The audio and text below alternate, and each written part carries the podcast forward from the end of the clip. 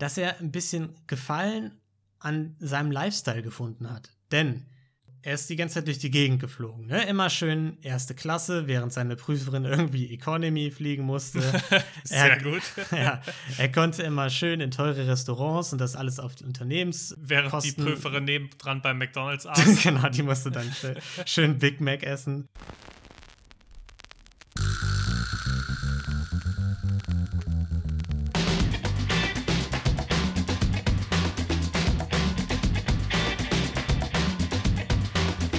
Hallihallo und herzlich willkommen zu Folge 20 von Verbrechen für Weicheier, wo wir heute wieder irgendwelche Schurkereien besprechen werden. Und wir, das sind mein lieber Freund Niklas Hey, und ich, Lino. Hallo. hey. Was geht? Ja, ja nicht viel. Hab mich heute wieder in die Abgründe der Ganovinnen und Ganoven begeben und recherchiert. Last second. Bis jetzt Ja, gerade und- eben. Ja, Ja, ich, das ist jetzt nicht so verwunderlich bei dir. ja, Und ich musste mal nichts machen. Das war auch mal schön. ja. Also wie jede zweite Woche eigentlich. Ist richtig, aber. Ne, aber die Woche davor hatten wir unsere Sonderfolge. Das stimmt, das stimmt. Deswegen war ich jetzt auch leicht überarbeitet schon. Ja. Und da habe ich jetzt diesen kleinen Mini-Urlaub mal ganz dringend gebraucht. Ja. Hast du dich denn gut erholt? Kommst du gut erholt, mit guter Laune in die Folge? Ich komme super frisch zurück, Lino. Ja. Ich habe richtig Bock. Ich bin heiß aber auch drauf. Sowohl später auf die Community-Verbrechen, Ja. als auch auf das, was du mir jetzt gleich erzählst. Ja, das ist eigentlich schon die perfekte Überleitung, denn wir haben ja jetzt äh, immer in jeder Folge unsere neue Rubrik, das Community äh, Verbrechlein der Woche. Und da könnt ihr uns immer gerne was äh, reinschicken, entweder per Instagram oder per Mail, also an verbrechen für weicheier.gmail.com. Könnt ihr uns was schreiben oder wie heute zum Beispiel, da haben wir eine Sprachnachricht bekommen. Die war Oho. leider, ja, ein bisschen, bisschen zu lang, deswegen muss ich die quasi so ein bisschen zusammenfassend vortragen. Machen wir dann später, nachdem ich das Verbrechen vorgestellt habe. Äh, also, wenn ihr eine Sprachnachricht schickt, am besten so um eine Minute oder so, wenn ihr wollt, dass wir die vor, vorspielen auch. Und wir haben auch noch einen kleinen Nachtrag zur letzten Woche, zum letzten Community-Verbrechlein, Niklas. Da war okay, ja. ich geh mal, da war Sebald war dran, richtig? Genau, da war ja, da war ja die Geschichte mit den geklauten Einkäufen und Schuhen. Aha, ich erinnere mich. Er hat gesagt, die Wohnsituation ist folgendermaßen. Ne? Wir erinnern uns, es wurden Einkäufe vor der Tür geklaut und äh, es war ein Mehrfamilienhaus. Die Mutter war gerade das Auto parken. Und dann sind allerdings die Ganoven oder Ganovinnen durchs komplette Haus nach ganz oben gelaufen und haben da aus dem Wohnungsflur dann seine Sneaker geklaut. Okay, krass, das macht das Verbrechen ja noch viel heftiger. Ja, mega dreist, ne? Also, Sebald, ich, ich hoffe, du hast neue Schüchen bekommen mittlerweile. Ich drück die Daumen.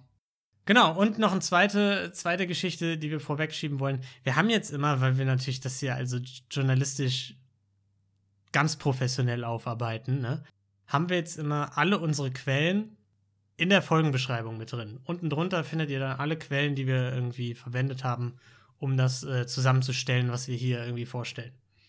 Das wird zum Ende des Jahres mit der letzten Episode des Jahres nochmal professionell Ja, werden dann irgendwann. Genau, genau, damit wir auch Weihnachtsgeschenke kriegen dieses Jahr. Bei mir steht dann da immer Ja, Wikipedia. Weihnachten ist ja natürlich schon vorbei, Lino, wie du natürlich weißt. Weihnachten ist vorbei. Aber wir haben das ja auch schon für die letzte Folge eingefügt. Na? Das ist richtig. Die kam vor Weihnachten raus. Und ich würde sagen, bevor So, wir genug noch, gelabert, ne? genau, genau, bevor wir weiter labern über unwichtigen Kram, reden wir jetzt über die wichtigen Sachen, nämlich über Verbrechen, die wir natürlich nicht verharmlosen wollen, die aber trotzdem lustig sein können. Und zwar geht es in dieser Woche um Jerome Jacobson. Finde ich schon mal ein geiler Start, geiler Name. Geiler Name, ja, Alliteration ist immer gut, ne? Bin ich schon mal dabei, damit hat man mich Spitznamen und Alliterationen. Ja, wenn, also wenn er dir vielleicht nichts sagt, vielleicht kennst du ihn unter Uncle Jerry. Nee, Oder- klingt irgendwie wie eine Sitcom aus den 90ern. Ja, so, so ähnlich also in die Richtung geht's auch. Oder ihr könntet vielleicht davon schon mal gehört haben unter dem Stichwort Macmillions. Der Rapper. Ja, genau, genau der. Nee, Macmillions, das Ganze hatte nämlich mit einer Fastfood-Kette zu tun. Okay. Ja, mit der Jerome Jacobson, sag ich mal, zusammengearbeitet hat. Und in dieser Zusammenarbeit insgesamt 24 Millionen US-Dollar generiert hat. ja. Okay, das ist jetzt spannend. Also McCrime. Genau, McCrime. Ähm, das Ganze wurde übrigens, kann ich schon mal verraten, verfilmt oder wird verfilmt. Also die Filmrechte liegen bei Ben Affleck und Matt Damon. Die beiden werden das zusammen verfilmen. Bei wem sonst auch. ja, klar. Die, also die haben ja eigentlich alles gesichert sich, was man sich so sichern kann. Und es alles, was Leonardo DiCaprio sich nicht schon geschnappt hat, liegt bei denen. Genau. Beiden. Und den Rest nimmt dann George Clooney. Es gibt auch schon eine Serie zum Ganzen, die heißt auch Macmillions. Und das ist eine HBO-Serie, die gibt es allerdings in Deutschland, äh, habe ich die nicht legal gefunden. Und illegale Sachen machen Ich wollte gerade sagen, Verbrechen, da hast du nichts mit zu tun. Genau. Das machen wir nicht. Und deswegen, vielleicht kommt ihr ja irgendwie da dran. Vielleicht kennt ihr ja irgendwen mit der DVD-Box oder so. Und dann könnt ihr euch die reinziehen. So, dann gehen wir aber jetzt erstmal ins Detail, würde ich sagen, damit wir auch gleich mal rausfinden, was es denn mit dem Fastfood-Unternehmen auf sich hatte. Und zwar ist Jerome Jacobson 1943 in Ohio geboren und dann relativ schnell nach Miami umgezogen mit seiner Familie und dort aufgewachsen. Und der gute Jacobson wollte sein ganzes Leben lang Polizist werden. Also quasi. Auf der genau, anderen Seite des Gesetzes eigentlich stehen. Genau, auf der komplett anderen Seite des Gesetzes stehen. Nur stand ihm dabei sein eigenes Pech so ein bisschen im Weg. Er hatte immer schon gesundheitliche Probleme mit Allergien und so einem Kram. Und die haben es ihm dann auch so ein bisschen mit seiner Polizeikarriere vermiest. Zuerst wurde er als aus, von den Marines entlassen, weil sein Fußgewölbe zu hoch war.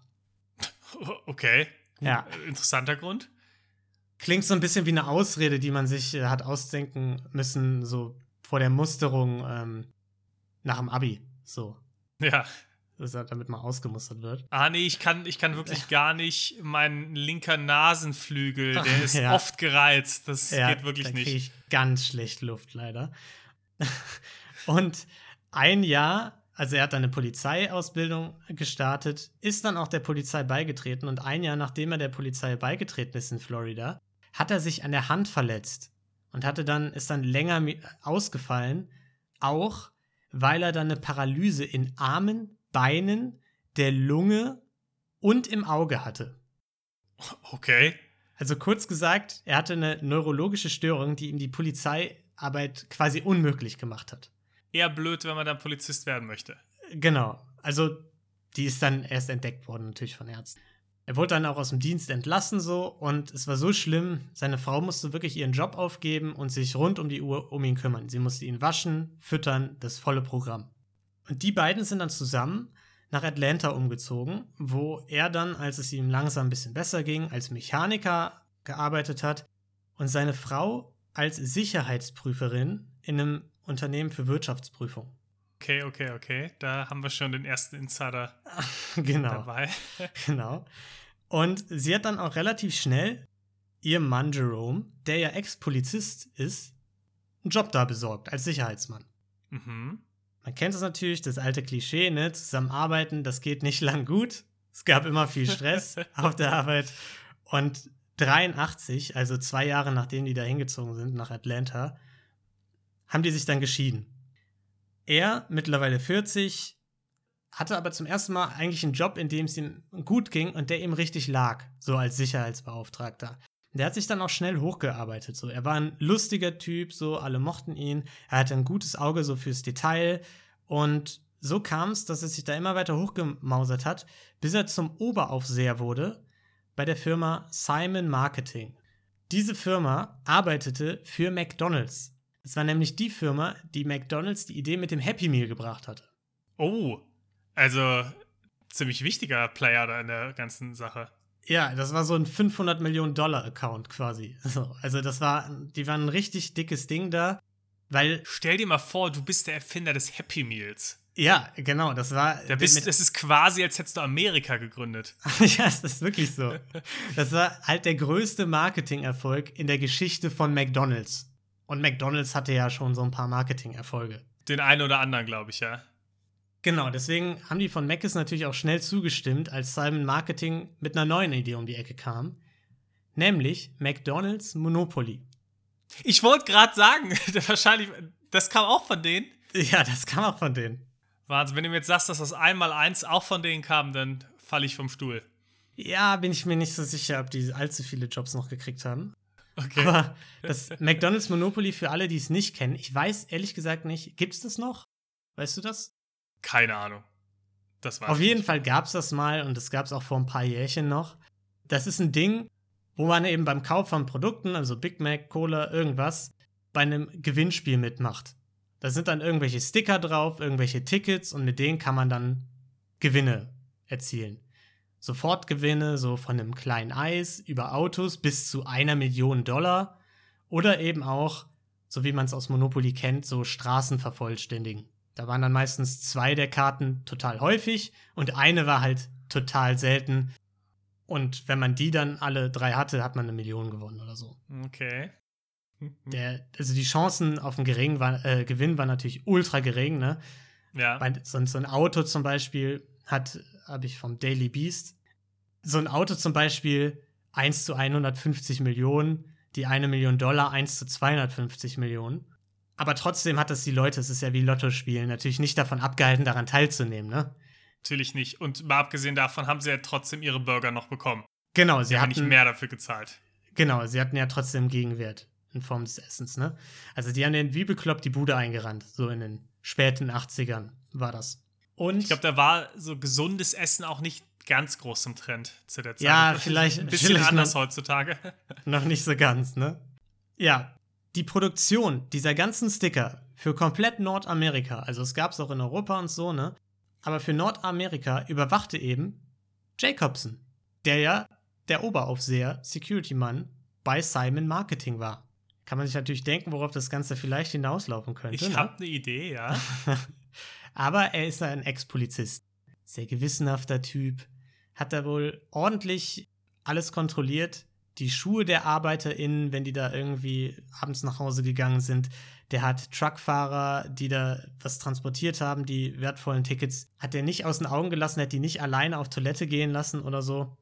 Das klingt wie, wie in irgendwelchen Filmen, sowas wie American Gangster, wo die da alle nackt im Drogenlabor sitzen müssen, damit sie nichts mit rausschmuggeln. Nur halt eben mit McDonalds Monopoly. Ja, ich, ich glaube, ich glaub, so ein bisschen war's. ein bisschen war's so. Also der hat da wirklich alles beobachtet. Von der Auslosung ne, bis die Auslosung bedeutet, wo kommen die Preise hin? Die Tickets wurden dann zum Beispiel in irgendeine Fabrik in Wisconsin oder so verschifft, wo das dann auf ein Produkt gepackt wurde und da wurde das dann eben verlost, sozusagen, ne? Wurde das dann in irgendeine mhm. Filiale gebracht. So, da war er dabei über den Druck. Er hat die Wasserzeichen äh, mit angefertigt, beziehungsweise dabei zuzugucken, wie die angefertigt wurden. Wahnsinn. Er hat die Tickets verstaut. Er hat sogar die äh, wertvollsten Tickets einzeln ausgeschnitten. Das hat er selbst übernommen. Und er hat eben auch von den ganz wertvollen Tickets den Transport zu den, äh, zu den Fabriken übernommen. Mhm. Das heißt, er flog eben quer durchs Land zusammen mit einer unabhängigen Prüferin, die ihn quasi dann beobachtet hat und hat dann in irgendeiner Fabrik, eben in Wisconsin zum Beispiel, das Ticket in einer zufälligen Verpackung versteckt und von dort aus wurde das dann in eine Filiale ge geschafft. Klingt jetzt erstmal relativ sicher. Klingt erstmal relativ sicher. Mal abgesehen davon, also vor allem er wurde ja auch nochmal überprüft, plus er selbst war ja wahrscheinlich ohnehin vom Gewinnspiel ausgeschlossen. Genau, er durfte das natürlich nicht machen. Also es wäre direkt aufgefallen. Genau. Was allerdings in der Zeit so ein bisschen kam, war, dass er ein bisschen Gefallen an seinem Lifestyle gefunden hat. Denn er ist die ganze Zeit durch die Gegend geflogen. Ne? Immer schön erste Klasse, während seine Prüferin irgendwie Economy fliegen musste. Sehr er, gut. ja, er konnte immer schön in teure Restaurants und das alles auf Unternehmens. Während die Prüferin nebendran beim McDonalds aß. genau, die musste dann schön Big Mac essen. Er hat auch gut verdient. Er hatte 70.000 Euro Jahr Dollar Jahresgehalt. Das war vor allem Ende 80er, wenn man das vergleicht, da echt eine ganze ein Ecke. Ja, also sechsmal so viel, wie er als Polizist verdient hätte, stand in dem Artikel. Und er hat sogar manchmal Extraflüge eingelegt, um Goldstatus zu erhalten. Einfach nur, weil es cooler ist.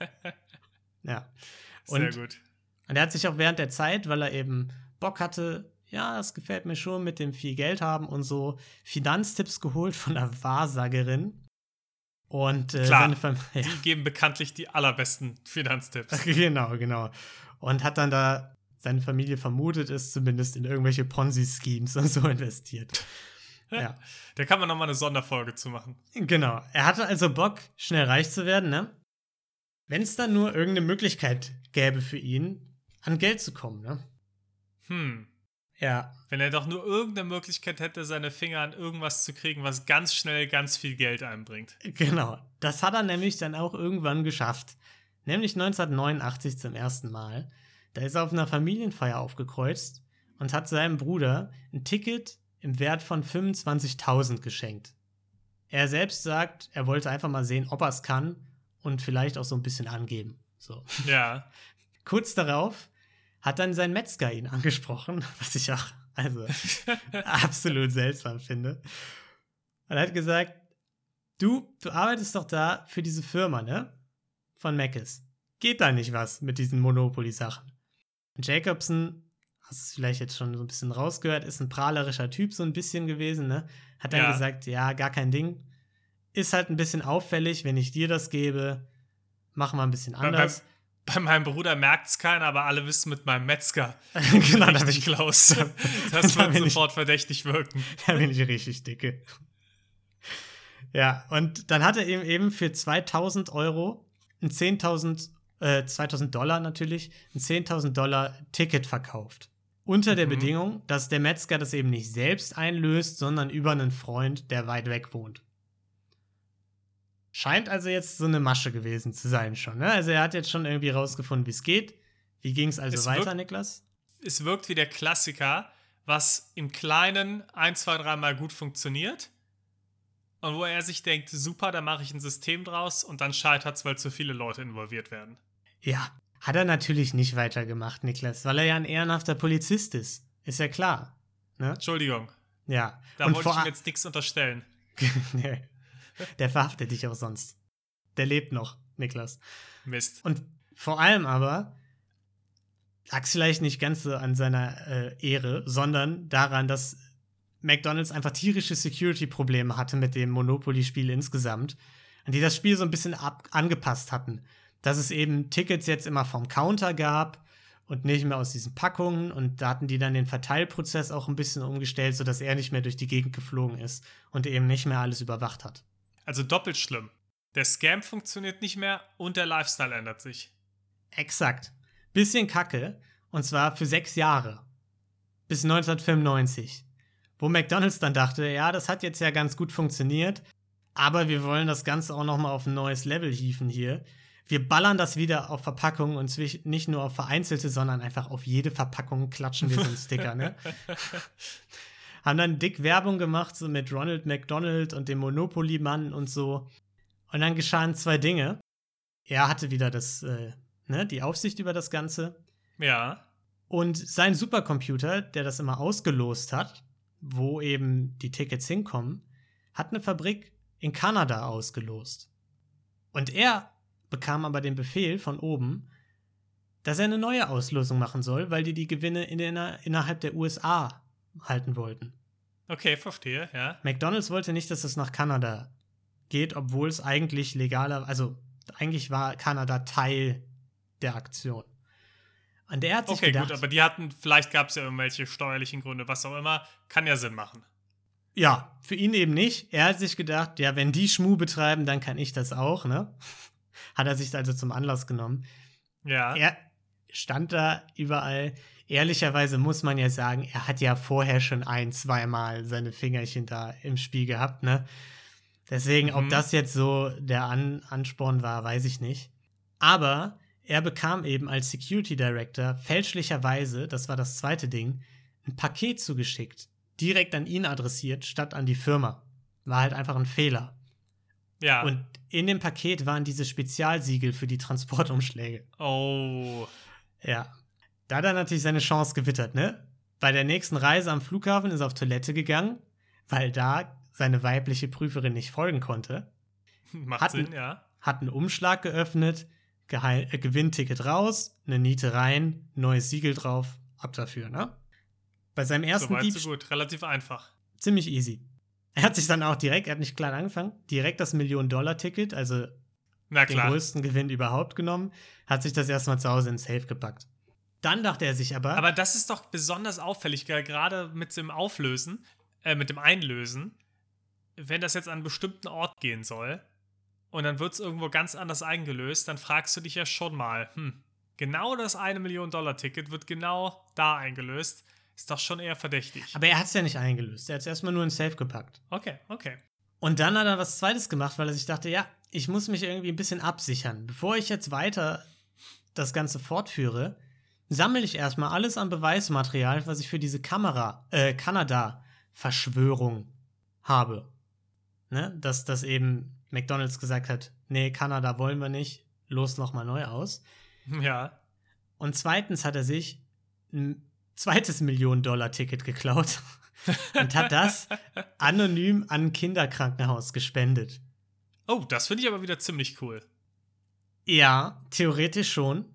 Sein Hintergedanke war offensichtlich hinter den beiden Aktionen einfach, dass falls er verhaftet wird, er sagen kann, aber Achtung, ich habe ja hier auch die Verschwörung aufgedeckt und ich habe ja auch ein bisschen den Robin Hood gespielt. Ja, klar, das ist natürlich hauptsächlich aus egoistischen Gründen passiert, aber am Ende des Tages denke ich mir, wenn man was Gutes aus egoistischen Gründen macht, ist es immer noch besser, als nichts Gutes zu machen. Das ist richtig. Und also ich sag mal so, die aus dem Krankenhaus haben sich natürlich auch gefreut, ne? Die haben es angenommen. McDonalds hat noch so eine Untersuchung gestartet, wo denn das Ticket herkommt und so, weil man die eigentlich nicht verschenken durfte. Ja, gut, aber, Aber- das ist halt PR-technisch, kannst du das halt nicht machen, dass du sagst, Genau. sorry. Wir nehmen dem Krankenhaus mit den krebskranken Kindern, nehmen wir das weg. Ja, geht natürlich Eher nicht. schwierig. Haben sie auch nicht gemacht. ähm, ja. Und natürlich hat sich dann auch sein, sein bester Freund, ne, der Metzger wieder gemeldet. Klar, die, die gehen durch dick und dünn. Das sind einfach zwei gute Freunde. genau. Und bei denen hat es ja schon mal geklappt, dachten sie sich, warum nicht nochmal? Und wieder hat Jacobson ihm ein Ticket verkauft, diesmal ein 200.000 Dollar Ticket für 45.000 Dollar vom Gewinn. Das Problem war nur, dass diesmal der Metzger ihn ein bisschen gelinkt hat. Und zwar hat er ihm zum einen nur 4.000 Euro ge gegeben vom Gewinn, weil was will er machen? Zur Polizei gehen und sagen, Achtung, Seine Salami bald nicht mehr bei ihm kaufen. ja, genau. Das hat er schon mal nicht mehr gemacht. Und das zweite Problem war, er hat es nicht wie abgemacht wieder irgendeinem Freund gegeben oder so, sondern es selbst eingelöst. Und das, Das hat ist Jacobson. super dumm. Das ist super dumm, ja. Da, vor allem, weil für diese großen Gewinne kam dann auch immer direkt ein Kamerateam von McDonalds und hat quasi ein Werbefilmchen gedreht, was die dann im Fernsehen rausgehauen haben, damit alle sehen, ah, die Leute gewinnen hier tatsächlich was. Ja. Guck mal, wie glücklich die sind, ne? Das hat Jacobs natürlich richtig fuchsig gemacht, weil der Typ einfach direkt um die Ecke gewohnt hat. Und Jacobson zu ihm meinte, du bist so ein Vollidiot, also auffälliger geht's ja nicht. Ist halt So. wirklich so. Der hat den wahrscheinlich, dass er den um ein bisschen Geld betrogen hat, nicht annähernd so aufgeregt, wie dass der Ja. einfach so dumm war und das selbst halt einge Ja, eingelöst exakt. hat. So war es auch. Und deswegen hat Jacobson sich halt gedacht, dass er jetzt das nicht mehr so macht, sondern das irgendwie an Leute verticken muss, zu denen er gar keine Verbindung hat. Auch gefährlich. Auch gefährlich, hat aber ganz gut geklappt.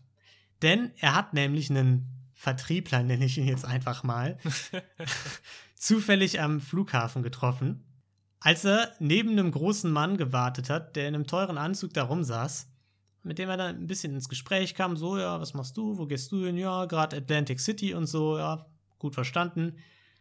Und der Mann hieß Gennaro Colombo. Ein Okay, das ist geborener, wieder, das ist nur coole Namen in dem Fall heute. sehr cooler Name, ja, ein geborener Sizilianer, der in Brooklyn lebt. Klingelt da was? Das klingt nach Mafia. Könnte, Um, mal- um, mal, könnte. um mal Klischees rauszuholen an der Stelle. Ja.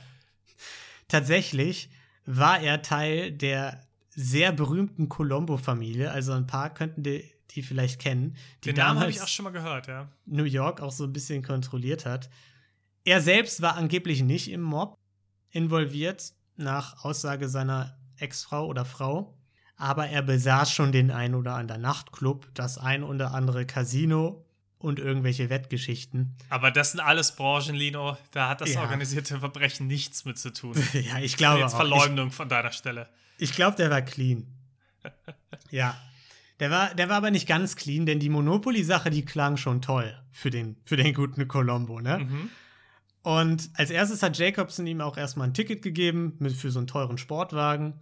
Hat er dann, hat der Colombo, der mit den Mafia-Verbindungen, auch schön den Schlüssel in die Kamera gehalten beim Werbefilmchen. Perfekt. Ja, also wirklich absolut grandios. Und ganz schnell hat eben der Colombo dann immer mal den einen oder anderen Freund mit auf Geschäftsreise irgendwie nach Boston genommen, ne? Ja. wo die dann zufällig was gewonnen haben. Halt immer irgendwo anders. Auch zum Beispiel, als Colombo Uncle Jerry seiner Frau äh, vorgestellt hat, hat plötzlich der Vater der Frau zufällig was gewonnen. oh. Auch er angeblich ganz woanders, ne? Das gibt's doch nicht. Das ist doch mega auffällig wieder. Ja, aber es hat geklappt, ne? Die haben dann immer alle GewinnerInnen schön weit weg platziert, ne, damit das nicht auffällt. Und der Colombo konnte dann mit seinen ganzen Businesses easy finanzieren. Und Jacobson bekam ja immer einen dicken Batzen ab. Das waren wohl immer so 45.000, 50.000 oder so. Für die fetten Tickets, ne? Ja. Also schon ganz gut. Nach einer Weile hat er halt se- diverse Häuser besessen, ne? hing immer mit irgendwelchen Mafiosi ab, in teuren Anzügen und so, hatte zig Autos. Und er hat sich natürlich auch, Niklas, und das würde dich besonders freuen, einen sehr coolen Spitznamen gegeben. Oh yes. Und zwar hieß er nicht mehr nur Uncle Jerry, sondern auch Geraldo Constantino. um noch mehr nach Mafia zu klingen. Exakt. Eben damit auch, damit nicht nur der Anzug geil aussieht. Das gibt's doch gar nicht. Ja, äh, finde ich Einfach, aber du auch. musst halt drüber nachdenken. Ne? Wir reden hier von einem Typen, der McDonalds Monopoly-Sticker verteilt. Ja, exakt. Und, Und, am Ende quasi halb in der Mafia landet. genau, in dicken Häusern wohnt, irgendwie zig Autos hat, wo die Nachbarn schon so sagen, das war wirklich ein Zitat, was in einem der Artikel stand. Sag mal, wo sind eigentlich die ganzen Monopoly-Tickets, wo gehen die eigentlich immer hin? Weil er halt so ins Aus- und Braus leben konnte schon mittlerweile mit seiner ist halt zig super auffällig. Ja, es ist super auffällig im Grunde. Aber es hat geklappt, ne? Er hatte mittlerweile auch seine zigste Frau. Insgesamt hatte er sieben Frauen übrigens. Ein Lebemann, kann man sagen. Ja, Lebemann. Es ging auch eine Weile gut. Drei Jahre gingen wirklich fast alle der Gewinne, vor allem die großen Gewinne, durch Jacobsons und Columbus Hände. Krass, dass man sich das traut. Also, dass man nicht wenigstens sagt, komm, machen wir mal nur 20% der großen Gewinne. Nö, einfach fast Ja. alle. Die sind all in gegangen. Bis halt 1998, als Colombo und Frau einen Autounfall hatten. Seine Frau und sein Okay. Sohn mussten aus dem Auto freigeschnitten werden. Colombo ist im Krankenhaus gestorben. Also es war jetzt nicht, ne, es war jetzt kein Mord oder so. Ja, ja. Zumin- weil ich höre schon an deinem Okay raus. Nee, nee, ich, ich habe gerade hab einen Gedanken in den Kopf bekommen. Okay, was ist der Gedanke? Sprich. Wahrscheinlich war genau bei der Autofahrt, bei der er dann gestorben ist, irgendeine Box mit diesen Gewinnertickets im Auto. Nee. Echt nicht? Okay, ich Nee. dachte, das wäre jetzt die, des Rätsels So- Lösung. Nee, Rätselslösung hört sich ein bisschen anders an. Es war wirklich einfach nur ein tragischer Unfall, der tragisch blieb, weil er gestorben ist. Und weil Jacobson eben jetzt einen neuen Vertriebler brauchte. Den hat er dann auch irgendwie schnell kennengelernt, wieder komplett zufällig auf einem Kreuzfahrtschiff. Hat er irgendeinen einflussreichen Geschäftsmann kennengelernt, der selbst zwar keinen Bock hatte auf die Geschichte, aber ihn dann weitergeleitet hat und so. Und ich gehe jetzt nicht so ins Detail, wie der da das Netzwerk aufgebaut hat, mit welchen Leuten und so, weil es irgendwie nicht so spannend ist. Im Grunde lief es ab wie mit Colombo, ne? Er hatte ein Netzwerk aus einem Hühnerbaron, einer Mormonenfamilie und irgendwelchen zwielichtigen Gestalten, die dann da alle irgendwie fröhlich Tickets in ganz Amerika vertickt haben. Ey, kein Wunder, dass es über den Typen eine Serie gibt. Wie gut ist das denn? Ja, es ist einfach ein gigantisches Netzwerk gewesen und er halt am, am äh, Kopf. Er halt der Kopf des Netzwerks. Ja, vor allem auch mit Hühnerbaron und Mormonenfamilie. Ich finde, Ja. Hühnerbaron ist auch ein geiler Titel. Ja, klingt schon geil, ne? Klingt ein bisschen. Wir hatten so ein Verbrechlein mit einem Hühnerbaron mal, aber war leider ein anderer. Der rumänische Lokalpolitiker. genau, ja, genau. Ja, äh, also wie gesagt, wenn ihr dazu mehr Details wollt, lest euch gerne den Daily Beast Artikel durch, der wird in den Quellen drin sein. Da wird das nämlich nochmal genauer geschildert, aber das führt jetzt einfach zu weit. Jer äh, Jerry auf jeden Fall, überall sieht er Werbespots im Fernsehen mit seinen ganzen GewinnerInnen, ne? wird natürlich auch ein bisschen nervös dann tatsächlich, weil er denkt, ah, ich weiß nicht, geht das noch gut? Hat dann bei seiner Wahrsagerin und Orthopädin auch häufiger aufgesucht. Klar. Ja, die hat beides gemacht, also es war eine Person. Also ich wollte gerade fragen, das war eine Person. ja, es war eine Person.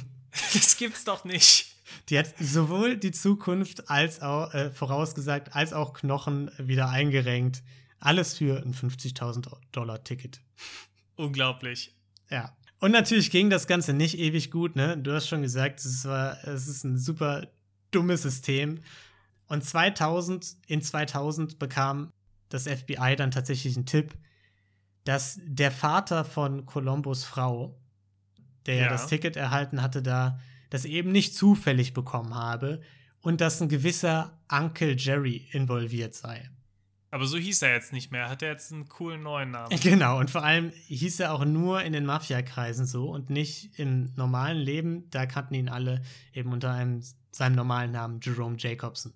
Das Ding ist, die Frau hat hinterher behauptet, dass ihre große Vermutung ist oder dass sie sich sicher ist, dass der Tipp von der Familie von Colombo kommt. Ja. Weil, weil sie sich nach dem Tod des Mannes ne, eben versucht hat, da rauszuziehen aus der Mafia-Geschichte und vor allem ihren Sohn da rauszuhalten. Mhm. Was die natürlich nicht so geil fanden. Und sich deswegen in dem Zuge so an ihr gerecht haben, indem sie den Vater eben haben auffliegen lassen. Okay, verstehe, ja. Ja. Das FBI hat auf jeden Fall den Tipp Vielleicht bekommen. Vielleicht hatten die auch einfach nur Gewissensbisse die ja, Rechtschaffen. Ja, ja, ich glaube, ich, ich glaub, so war es, ja. In New York, da, da kann man nicht irgendwie Schabernack treiben, ne? Und die ehrlichen Bürgerinnen und Bürger, die da ihre hart verdienten Dollars für Big Macs ausgeben, da das kannst muss, du nicht machen. Das muss schon seine Richtigkeit haben. Ja. Ja, und äh, das FBI hat natürlich dann auch direkt McDonalds kontaktiert, hat gesagt, passt mal auf, ich glaube, da, da passt was nicht so ganz mit eurem Gewinnspiel. Die haben dann auch schnell rausgefunden, das Ticket hat der Vater da unter falschen Angaben woanders gewonnen, als er eigentlich gewohnt hat und so. Und relativ schnell ist ja klar, nachdem die dann die Liste der GewinnerInnen hatten und so ein bisschen nachgeforscht haben, konnten die Ermittler und Ermittlerinnen dann eben auch herausfinden, dass eben der Head Security Mensch dieser ganzen Aktion Jerome Jacobson hieß und dass Jerome und Uncle Jerry vielleicht irgendwie verknüpft sein könnten. dass da zumindest eine Chance besteht, ja. Ja, da hat wirklich also das 25-köpfige Team ganze Arbeit geleistet, muss man sagen. Ja, und auch hier sage ich jetzt mal, nenne ich nicht die ganzen Details, wie die das dann genau ermittelt haben. Die haben das auf jeden Fall erstmal im Hintergrund laufen lassen, weil sie sich dachten, da könnte noch mehr hinterstecken. Die wollen alle Mittelsmänner und alle Vertriebler quasi fangen. Und im Sommer 2001, als McDonald's dann wieder so eine neue Monopoly-Kampagne starten wollte, haben sie das dann eben in Zusammenarbeit mit dem FBI gemacht, weil eigentlich wollte Macis das nicht mehr machen, weil sie ja wussten, okay, wir wurden irgendwie korrumpiert. Aber das FBI hat gesagt, pass mal auf, mach das mal und dann erwischen wir die auf frischer Tat. Und so ist es dann auch geschehen. Denn 19 Tage nachdem die Aktion gestartet wurde, hatte Jacobson sich natürlich schon längst die Hauptgewinne und so gesichert. Und Klar. das FBI hat dann eben acht Leute festgenommen, darunter alle wichtigen Vertriebler und eben auch Jacobson. Wahnsinn. Das war es dann im Grunde mit, mit der ganzen äh, Macmillions-Geschichte von denen. ja, und das Ganze hat natürlich ein riesiges Medieninteresse bekommen. Also die, die Leute wollten alle wissen, die haben sich natürlich alle verarscht gefühlt. Klar, Logisch wir sind da jahrelang, haben unseren Cholesterinspiegel in die Höhe getrieben, hat einer gesagt. Die, Arter die Arterien voll mit genau. Coca-Cola genau. und Big Mac-Soße im Prinzip. Also wir werden alle nur 50 einfach, weil, weil wir dann alle an einem Herzinfarkt draufgehen. Und ja, alles für nichts. Jacobsons Backup-Pläne haben ihm natürlich überhaupt nicht geholfen. Also mit dem Krankenhaus und dieser ganzen Kanada-Geschichte und so, ne? Und er musste dann am Ende für schuldig plädieren. Dafür wurde dann seine Strafe von 45 auf 15 Jahre reduziert. Von 45 auf 15? Genau, ja, weil er alles zugegeben hat, komplett. Aber er also ich, muss, ich muss sagen, 45 Jahre finde ich auch eine krasse Strafe für Betrug. Ja, das war, weil es jeweils fünf Jahre für neun verschiedene Vergehen gab. Das also heißt, hat, ja, jeder, jedes Ticket, das eingelöst wurde und zu ihm zurückverfolgt werden konnte, wurde quasi extra bestraft. nicht ganz. Es wurden insgesamt 60 Tickets auf ihn zurückverfolgt. Okay. Über zwölf Jahre, also 24 Millionen in der Zeit. Und er musste eben, er wurde komplett enteignet und er musste 12,5 Millionen zurückzahlen. Obwohl er ja eigentlich immer nur einen Bruchteil auch der Gewinnsumme für sich beantragt Ja. hat dann, ne? Nee, aber es, es gab eben einfach neun verschiedene Vergehen. Wahrscheinlich äh, die Zusammenarbeiten mit den verschiedenen Vertrieblern und Vertrieblerinnen oder so. Ich, ich bin mir da nicht ganz sicher, das stand da leider nicht und ich habe es auch nicht rausgefunden. Das wurde dann eben reduziert. Am Ende saß er nur 37 Monate ein, stand in äh, dem Artikel, was Okay, ich dann von 15 Jahren. Ja. relativ knapp finde. Und insgesamt wurden im Zuge dieses Prozesses 50 Leute verurteilt und alle mussten ihre Gewinne zurückzahlen. Wow. Und die sitzt auch bis heute noch dran, zum Teil, das äh, zurückzuzahlen. Also es war Anfang der 2000er, ne? Ja, krass. Ja. Simon Marketing, die Erfinder des Happy Meals, waren dann natürlich auch ihren Job los. Deswegen, ob das McDonalds einmal eins von denen kommt, weiß ich nicht, Niklas. ja, McDonalds hat dann eine Sonderspendenaktion gestartet, also keine Spendenaktion, aber eine Sonderaktion, wo eben insgesamt 10 Millionen US-Dollar unter die Leute gebracht wurden. Da wurden dann immer irgendwelche Leute zufällig in Filialen angetippt und haben dann einen dicken Batzen gekriegt. Okay, cool. Ja, da ist es dann vielleicht auch ein bisschen schwerer, das dann zu faken. Oder Genau, die mogeln. wollten, die wollten halt einfach schnell in Vergessenheit geraten, ne? Und nicht mehr diese Medienpräsenz haben, weil das war natürlich ein riesiger PR-Flop für McDonalds, ne? Ja, klar. Wobei Und- ich aber sagen ja. muss, ich finde es als Verbrechen, ja, ist natürlich jetzt, es ist ein Verbrechen und es wurde Geld geklaut und Leuten wurde die Chance genommen.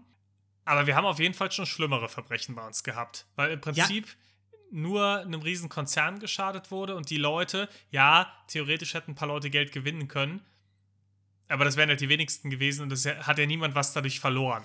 Genau, und ich meine, insgesamt wurde dem Konzern ja dadurch trotzdem nicht geschadet, so richtig, abgesehen von der PR-Geschichte, weil die ja das Geld sowieso verlost hätten. Also es wäre ja sowieso weg gewesen und die Leute haben ja wie bekloppt gekauft. Also es hat Ja. ja. die Aktion hat ja genauso funktioniert, wie sie funktionieren sollte im Grunde.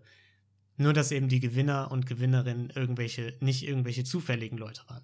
Ja, also es hielt sich echt in Grenzen der, der Schaden insgesamt. Und Genau. wie gesagt, wenn, dann hat McDonalds einen Schaden gehabt und nicht die Leute. Weil du kannst ja jetzt nicht als einer hingehen und sagen, aber ich hätte eine 1 zu weiß ich nicht wie viel Millionen Chance, da zu gewinnen. Und um diesen Gewinn wurde ich jetzt beraubt.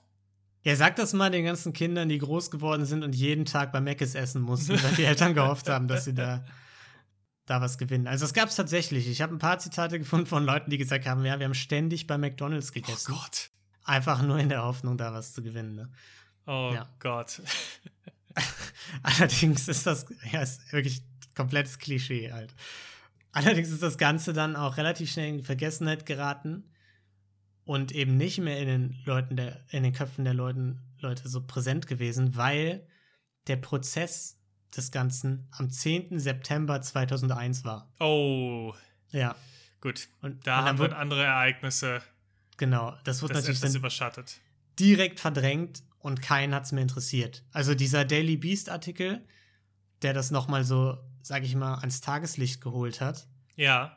der ist von 2018. Und ich habe kaum Artikel gefunden in der Zwischenzeit. Eigentlich nur den und danach dann ganz viele, die von diesem Artikel irgendwie dann die Infos nehmen. Also das wurde tatsächlich einfach vergessen. So im, im Verrückt. kollektiven Gedächtnis, ja.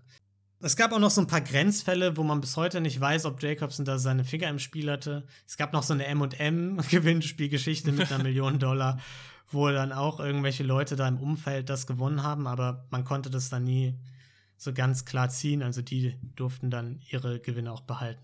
Ja. Ja. Und das ist McMillions. Super stark. Also Ja. im Fastfood-Bereich hatten wir noch gar nichts. nee. Finde ich super.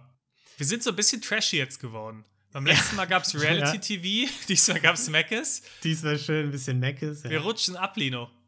Ja, gut, aber wir, dafür geben wir jetzt Quellen. Also wir sind auch in der, im gleichen Zug auch sehr viel Journalistisch ist der Anspruch dafür gestiegen, meinst du? Auf jeden Fall, absolut, ja, ja. Kann sehr man nicht gut. anders sagen. Ja, also wie gesagt, wenn ihr Bock habt, da noch mal ins Detail euch das reinzuziehen, Sucht entweder nach der HBO-Serie Mac Millions oder eben nach dem Daily Beast-Artikel, da steht das auch alles ganz toll. Liest sich auch echt gut. Wenn ihr Infos zum Hühnerbaron habt, bitte sofort an uns. Immer her damit. Immer her damit. Niklas größter Traum, ein Chicken, und Waffles Restaurantkette zu eröffnen. Ja, dann würde ich sagen, kommen wir mal langsam zum Community-Verbrechen der Woche, oder? Ja, ich bin schon ganz gespannt. Okay, das Community-Verbrechen der Woche kommt in dieser Woche, wie gesagt, per Sprachnachricht, die ich jetzt nicht einspielen werde, weil ein bisschen zu lang, von Michael, der uns über Instagram diese Nachricht geschickt hat. Und ich erzähle das Vielen jetzt Dank, einfach Michael. mal nach. Dankeschön, ja. Und zwar hat Michael, er scheint so ein paar Jährchen älter als wir zu sein, so 10 bis 15, wenn ich das jetzt zeitlich dann richtig einordne. Hat Michael. Ganz schön, ganz schön frech, aber jetzt auch hier. ja. Hat Michael in seiner Jugend als er so elf, zwölf war, von einem Freund beigebracht bekommen, wie man Zigarettenautomaten knackt, quasi. Und zwar okay. hat er, hat er herausgefunden, dass man da eben nicht die ganze Münze reinwerfen muss, also nicht mit 2-Euro-Münzen oder so bezahlen muss, sondern dass man quasi ein Streichholz in der Mitte durchbrechen konnte, sodass das noch so leicht aneinander hing, wie so ein V, da eine kleinere, eine gut, das waren ja damals dann noch äh, Pfennigstücke und äh, ja. D-Mark und keine Euros, eben in die Öffnung schieben konnte, wo die Münzen reinkommen. Und dann wurde es da einfach durchgeploppt und man konnte sich einfach eine Zigarettenpackung für ein paar Pfennig ziehen. Und Michael hat dann, als er mit seinen älteren Geschwistern und so abhing und die denen dann gesagt haben, Junge, geh Zigaretten holen, hat er natürlich immer das komplette Geld eingeheimst, ne, die 5 Mark oder was weiß ich, wie viel eine Packung gekostet hat, und hat die dann irgendwie für 10, 15 Pfennig gezogen und den Rest behalten und sich damit eben sein Taschengeld verdient. Finde ich clever. Ja. Und das ist das Verbrechlein von Michael. Finde ich sehr schön. Ich finde es aber auch direkt schon mal frech von dir, dass du da annimmst, dass er unbedingt so viel älter sein muss als wir. Das hätte man zu unserer Kindheit, als wir elf waren, hätte man das auch machen können. Nee, als wir elf waren, da gab es keine D-Mark mehr. Ich nehme alles zurück. Es ist also wirklich faktisch unmöglich, das du hast gemacht recht. zu haben. Ja, und so wie er es erzählt hat, es war wohl, es waren wohl frühere Modelle, also ältere Modelle, die noch so Überbleibsel aus den 70ern oder so waren. Die einfach noch nicht ausgetauscht waren. Genau, und deshalb hat es funktioniert. Wahnsinn. Also mit den ganz neuen Dingern hat es nicht funktioniert. Also muss ich das auch eher so Anfang der 90er gewesen sein oder so. Ich dachte ja auch erst, dass der Fall in eine andere Richtung geht und dass Michael hingegangen ist und die wirklich aufgeknackt hat, die Zigarettenautomaten. Also nicht geknackt im Sinne von, ah, so kriege ich es umsonst raus, sondern ja. die wirklich aufgebrochen hat. Und das wäre im Prinzip, habe ich mir gedacht, auch gar nicht so schlimm gewesen in meinen Augen. Ja, Sachbeschädigung, wär, ne? Es wäre Sachbeschädigung, ja. Aber einerseits hätte er damit natürlich die Gewinne geklaut von den großen Tabakkonzernen. Was ich nicht so schlimm finde. Ich gehe jetzt einfach mal davon aus, dass die das direkt verkaufen. Da gibt es auf keinen Fall eine Zwischenfirma zwischen. Ja. Und er hätte gleichzeitig noch die Wirtschaft angekurbelt für die Unternehmen, die solche Automaten reparieren. Also eigentlich Win-Win für alle außer die Tabakkonzerne. Und dementsprechend hätten die weniger Marketing machen können. Ja, das stimmt. Und dann rauchen weniger Leute. Also eigentlich wäre es eine Heldentat gewesen. Und so war es das ja auch nur im Kleinen. Ja, Michael hätte Marlboro stürzen können. er war kurz davor. Ganz alleine. Der Marlboro Cowboy wäre nichts mehr gewesen, wenn Michael das aufgebrochen hätte. Das stimmt. Ja, also wenn man es so nimmt, er hat von den ganz Großen geklaut, deswegen würde ich sagen, es ist auch nicht sehr verwerflich, muss ich nee, sagen. Überhaupt nicht. Und das verwerf, ja. Ja, auch recht clever, kreativ, würde ich sagen. Gut, kam nicht von ihm die Idee, ne? Ja, gut, ich sag mal, du musst ja wissen, wo du klauen kannst, also wo du eine Idee gut klauen kannst. Man muss ja nicht immer das, alles selbst stimmt. erfinden, man muss nur gut kopieren. Das, das stimmt, ja. Und die Idee an sich bleibt ja trotzdem gleich clever. Ein bisschen verwerflich ist natürlich, dass er es seinen, seinen Geschwistern dann quasi nicht erzählt hat. das stimmt. Und die einfach ausgebeutet hat im Grunde, ne? Also, dass er sich an seinen Geschwistern bereichert hat. Da haben wir ein kleines Level von Niedertracht schon wieder da. Gleichzeitig haben die ihn auch zum Zigarettenholen geschickt, ne? Ihren zwölfjährigen Bruder oder elfjährigen. Auch wieder wahr. Haben sie es auch ein bisschen verdient. Ganz, ganz schwierige Situation. Ist eine rechtliche Grauzone. Ja, Michael. Also ist, da hast du Glück, ist eine Grauzone. Wir schicken die jetzt nicht die Polizei auf, auf den Hals, auch weil es verjährt ist. Ganz knapp nochmal daran vorbeigekommen. Ja. Nee, ich finde gut, die Heldentaten, die sollten auch nicht bestraft werden. Genau. Also Easy ist mittlerweile schon, ist in Gewahrsam, sie ist verhaftet worden, der Prozess steht kurz bevor. Sie hat uns schon einen Brief geschrieben aus der Vollzugsanstalt. Ja, einen sehr wütenden Brief, möchte ich dazu sagen. Also, da waren aber zwei lustige Wackelaugen drauf. Ja, zwei lustige, sehr lustige Wackelaugen, aber eine Hörerin weniger. Das ist halt ein bisschen blöd jetzt, ne? Das ist immer ja. so der Trade-off bei den Community-Verbrechen, wenn wir die Leute danach ins Gefängnis schicken. Ja, genau. genau. Also, Michael darf aber behalten, erhalten bleiben. Genau. Und deswegen schickt uns gerne weiterhin Verbrechen ein, ne? Also wenn ihr selbst Verbrechen begangen habt oder erlebt habt oder so, so kleinere äh, Verbrechlein wie diese, ihr schickt sie uns ein und äh, wir versprechen, dass ihr vielleicht nicht dafür in den Knast kommt. Außer ihr verdient Genau, außer ihr verdient Sendet uns gerne ein an verbrechenfürweicheier.gmail.com oder über Instagram, entweder per Sprachmemo eine Minute oder so oder als Nachricht. Wir freuen uns sehr drüber. Es macht nämlich richtig Spaß und wir hoffen, dass wir auch noch eine Weile Verbrechen haben. Und deswegen seid fleißig. Und damit würde ich sagen, moderieren wir diese Folge mal ab, oder? Das klingt nach einem guten Plan. Ich muss noch zu Meckes. Ich will, ich will noch ein bisschen was Beim gewinnen. Monopoly gewinnen. Ja. Und ich würde sagen, ich hoffe, er hat schöne Festtage gehabt und jetzt auch noch eine schöne Zeit bis Silvester gerade. Ich hoffe, ihr erholt euch gut. Ich hoffe, ihr bleibt alle gesund. Ihr könnt in der Zwischenzeit, wenn ihr Bock habt, auch mal bei Gelatine Kenobi und Rosenlose Frechheit reinhören. Wobei es da erst im Januar wieder mit der nächsten Bachelor-Staffel weitergeht. Ja, und sonst sage ich äh, bis in zwei Wochen und habt eine wundervolle Zeit. Bis dann. Tschüss. Guten Rutsch und tschüss.